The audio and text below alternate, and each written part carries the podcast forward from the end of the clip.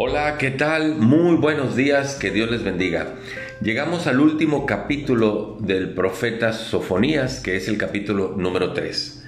Inicia la narración de este capítulo como describiendo una ciudad de esas de tipo película futurista, donde se ha perdido el orden, donde cada quien hace lo que quiere, donde se abusa de todo y de todos. Miren, dice el primer versículo, ay de la ciudad rebelde y contaminada y opresora. Una ciudad rebelde es la que no quiere leyes, la que vive como le da su gana.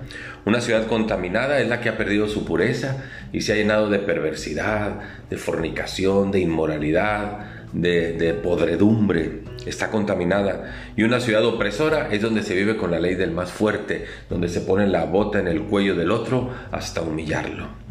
¿Por qué llegó a la ciudad a ese extremo? Dice el versículo 2, no escuchó la voz ni recibió la corrección, no confió en el Señor y no se acercó a su Dios. Evidentemente, pues es una ciudad rebelde que no escucha la voz de nada ni de nadie, que no recibe la corrección, sino al contrario, se revela contra esa corrección, mucho menos confía en el Señor ni se acerca a Dios. Y entonces vive en esa condición. En una ciudad así, mire, se describe a las autoridades, el versículo 3 dice, sus príncipes en medio de ellas son como leones rugientes que andan buscando a quien devorar. Sus jueces son como lobos nocturnos que no dejan hueso perdón, para la mañana. Son como la rapiña.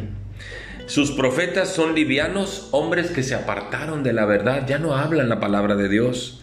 Sus sacerdotes han profanado el santuario, falseando la ley y acomodándola a su propia conveniencia. Pues así estaba la ciudad estaba en una condición terrible. Pero saben ustedes que siempre en medio de todo ese caos y toda esa perversión, siempre hay alguien o algunos que están dispuestos a hacer lo correcto. Dice el versículo 12 eh, de este pasaje, capítulo 3, versículo 12, dejaré en medio de ti un pueblo humilde, el cual confiará en el nombre del Señor. Y creo que esa fue la máxima que Jesús da para nuestros días hoy, ¿verdad? Nuestro mundo vive como una sociedad así perdida y no le tengo que decir más. Pero Cristo dijo que nosotros somos la luz del mundo y la luz debe de penetrar en las tinieblas. Que nosotros somos la sal de la tierra y la sal debe de preservar la vida.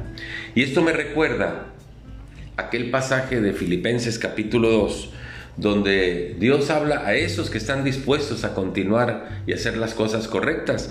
Dice Filipenses 2.15, para que sean ustedes irreprensibles y sencillos, hijos de Dios sin mancha, en medio de una generación maligna y perversa, en medio de la cual deben resplandecer como luminares en el mundo.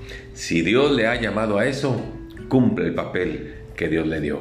Muchas gracias, que Dios le bendiga.